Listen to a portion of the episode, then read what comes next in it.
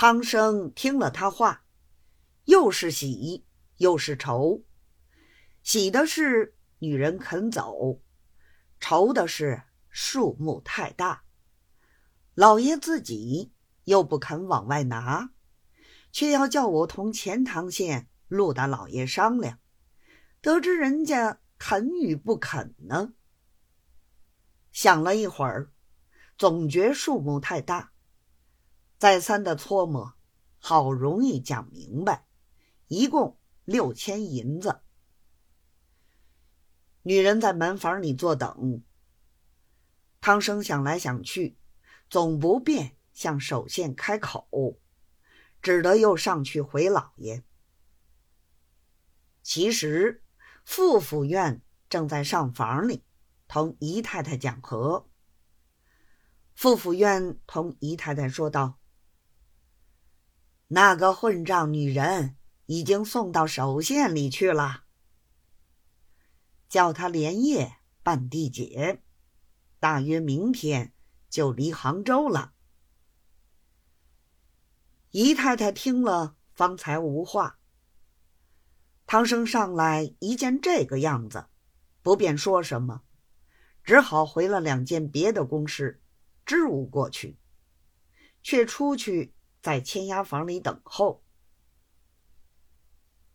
副府院会议，便已夺了出来，劈口便问：“怎么样啦？”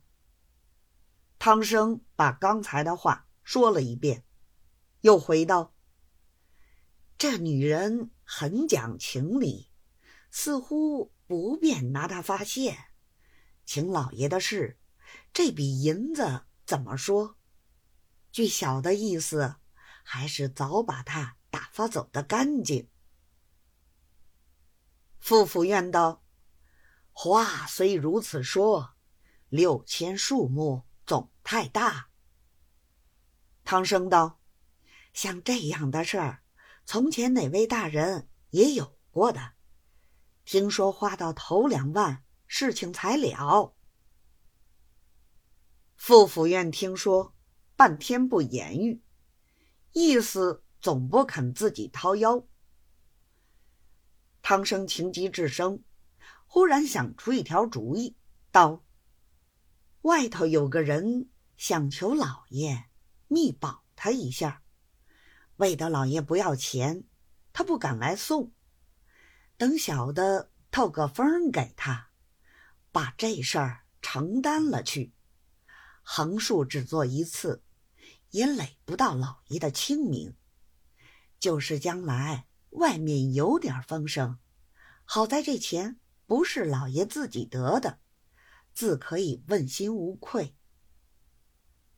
夫妇怨道：“是啊，只要这钱不是我拿的，随你们去做就是了。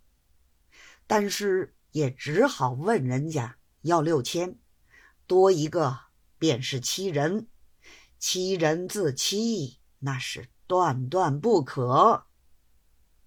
汤生听了这话，心上要笑又不敢笑，只得答应着退下。不到三天，把事儿办妥，女人离了杭州，汤生亦赚着不少。